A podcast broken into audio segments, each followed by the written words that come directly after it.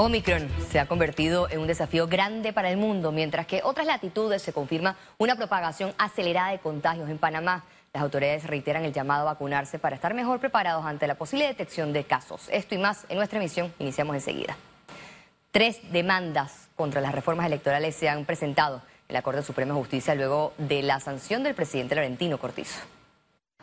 El último en interponer el recurso fue el Tribunal Electoral, especialmente contra los polémicos artículos referentes a la paridad de género y la inequidad del financiamiento público para los partidos políticos y los candidatos por la libre postulación. Los diputados no entienden que no podemos seguir haciendo una camisa con los botones y la corbata especialmente para que ellos se sigan religiendo. En la demanda, los magistrados del Tribunal Electoral dejaron por fuera el doble conteo de votos para los residuos. Yo creo que el, Tribunal Electoral nos está debiendo cosas todavía, muchas cosas. Eh, el Tribunal Electoral siempre se había parado firme en favor de la ciudadanía. Creo que en el año 2021 el Tribunal Electoral nos ha fallado a la ciudadanía. Justo, el residuo es uno de los temas que más debate ha generado en el proceso de adjudicación de curules en la Asamblea Nacional. Yo creo que eso debe ser eh, producto de una intensa discusión, que se debe abrir a discusión. Yo veo las dos partes, me explico, yo veo las dos partes. Eh, lo que sí es cierto es que se debe respetar y precisamente el residuo se planteaba como la fórmula aquella para permitir la representación de estas minorías que venían. Un ciudadano, un voto. Lo que no puede ser es que un mismo voto se tenga que contar dos y tres veces. Esta semana los diputados independientes solicitaron a la Corte Suprema de Justicia declarar inconstitucional el fuero penal electoral, la fórmula de adjudicación de curules y el financiamiento electoral. Félix Antonio Chávez, Econius.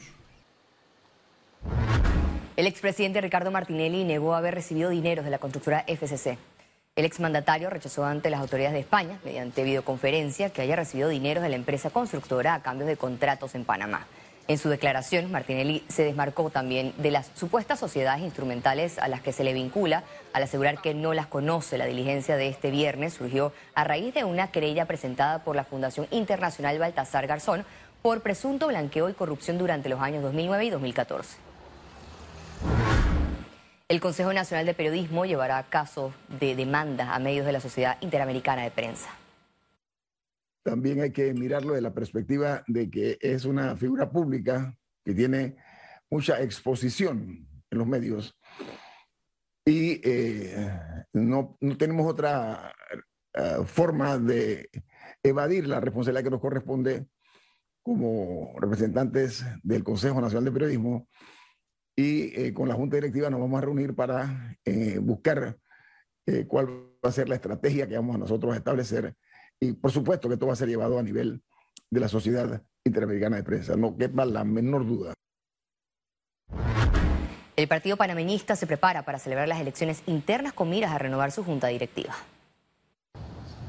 Las postulaciones en el colectivo político cerrará este 18 de diciembre y se espera que el Comité Nacional de Elecciones dé a conocer la lista oficial de los candidatos a la Junta Directiva Nacional, el Tribunal de Honor y Disciplina, la Directiva Provincial y las Secretarías Ejecutivas Sectoriales, entre otros cargos. Como todos los partidos, son eh, cofradías de buscar el poder por el poder, más no buscar el bien común, lamentable. Eh, y yo espero que realmente pues, el colectivo se siga renovando, se siga transformando después obviamente del mensaje que nos mandó el pueblo panameño en el 2019. Por el momento, la pugna de estos comicios se concentra en la contienda entre el presidente del panameñismo, José Isabel Blandón, y la exdiputada Catherine Levy. Yo lo veo de un lado positivo.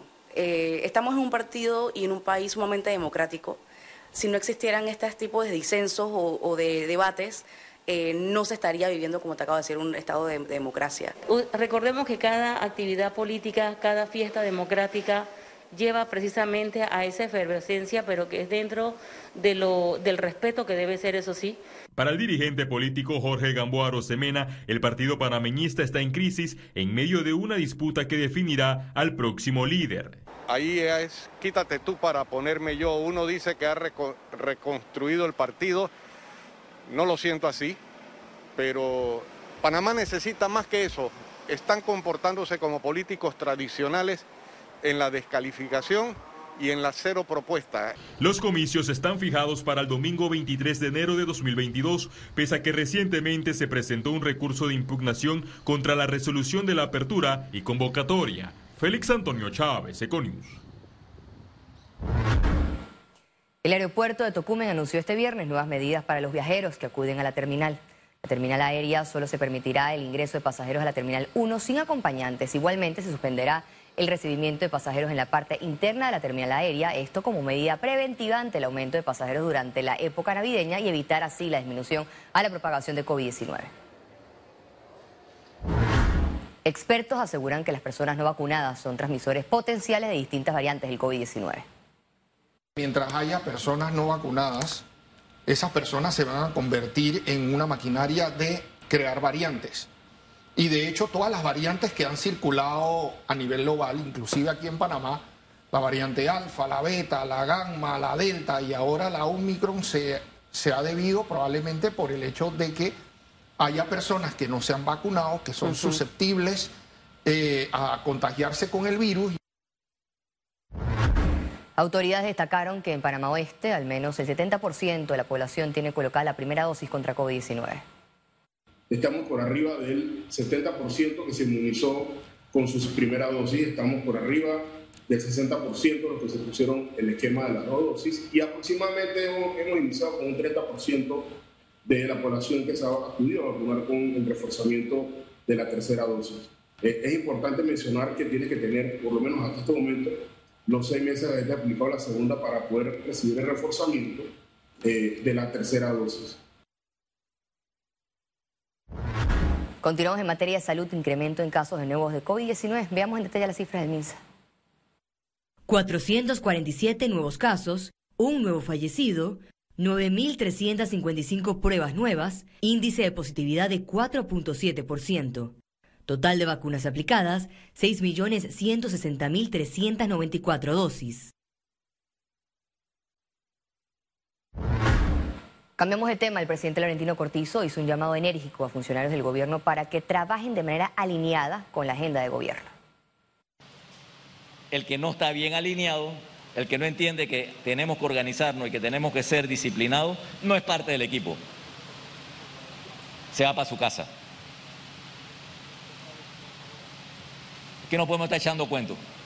Que nosotros tenemos una misión y la tenemos que cumplir. Y eso es así importante para nosotros. El mensaje es sencillo.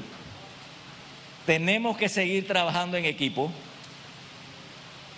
organizadamente y de manera disciplinada.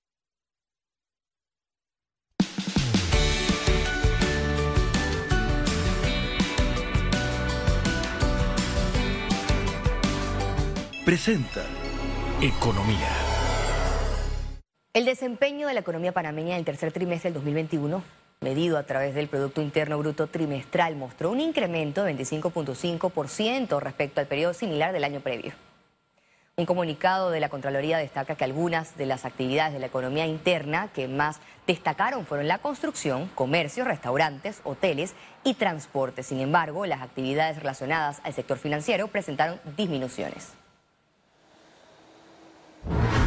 La actividad comercial en la zona libre de Colón avanza a pasos firmes para la recuperación económica. Según las autoridades de esta importante cartera económica, ha habido una recuperación constante en lo que son las cifras de los meses del 2021 comparado con el 2019. El volumen físico de la mercancía tiene un saldo positivo de enero a noviembre, logrando que estén arriba entre un 6 y 7%. A pesar de esto, de enero a noviembre, las cifras en valores comparados con el mismo periodo del 2019 reflejan todavía un leve déficit estando por debajo de entre 1.6 y 1.2% de lo que fueron las cifras de año prepandemia. El secretario de Energía reafirmó que Panamá avanza en el desarrollo de la Agenda Nacional de Movilidad Eléctrica, en la que se contemplan incentivos para el uso de vehículos eléctricos en el sector público y privado. Panamá tiene una estrategia nacional de movilidad eléctrica que fue aprobada en octubre del año 2019 por el Gobierno Nacional, que además forma parte de la agenda de transición energética del país y la que busca, por supuesto, eh, incorporar más, más movilidad eléctrica eh, en nuestras carreteras, no solamente a nivel de los conductores privados, sino también a nivel de transporte público, los autobuses, eh, la línea del metro, ¿verdad? El plan maestro del metro es parte de ese proceso que estamos llevando adelante y, por supuesto, los incentivos que se necesitan para que cada vez más panameños accedan a este tipo de, de tecnología, ¿no? Empresarios de restaurantes señalan que existen incongruencias por parte de las autoridades en cuanto a las medidas de bioseguridad, las cuales están afectando a los comercios se están contradiciendo. Nos obligaron a todos a estar vacunados. Ahora da la opción de que si no quieres, estás con PCR. Le pregunto, entonces, ¿por qué? Si yo me voy al 100%, yo tengo que pedirle a las personas el código QR. Si ustedes me están dando a mí la oportunidad, ¿ok? De pedir, eh, ¿cómo se llama? El, eh, eh, el PCR cada 15 días a mis trabajadores. No es congruente. Lo que queremos es más vacunación. La Autoridad de Protección al Consumidor y Defensa de la Competencia informó que ha levantado 323 actas con anomalías a diferentes agentes económicos de todo el país durante 10 días del operativo navideño. Detalló que hasta el 15 de diciembre las irregularidades encontradas por los verificadores fueron faltas a la protección al consumidor, veracidad de la publicidad, incumplimiento de los descuentos a jubilados, pensionados y tercera edad, además de faltas al control de precios. El Consejo de Gabinete aprobó la modificación a la estructura de peajes del Canal de Panamá para buques de pasajeros.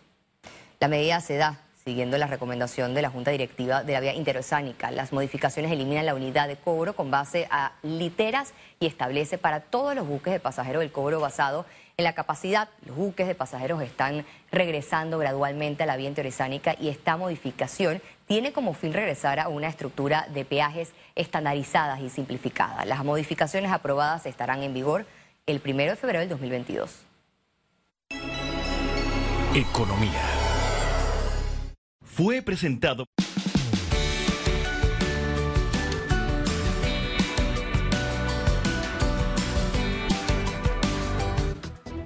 Y al regreso, internacionales. Quédese con nosotros, ya volvemos.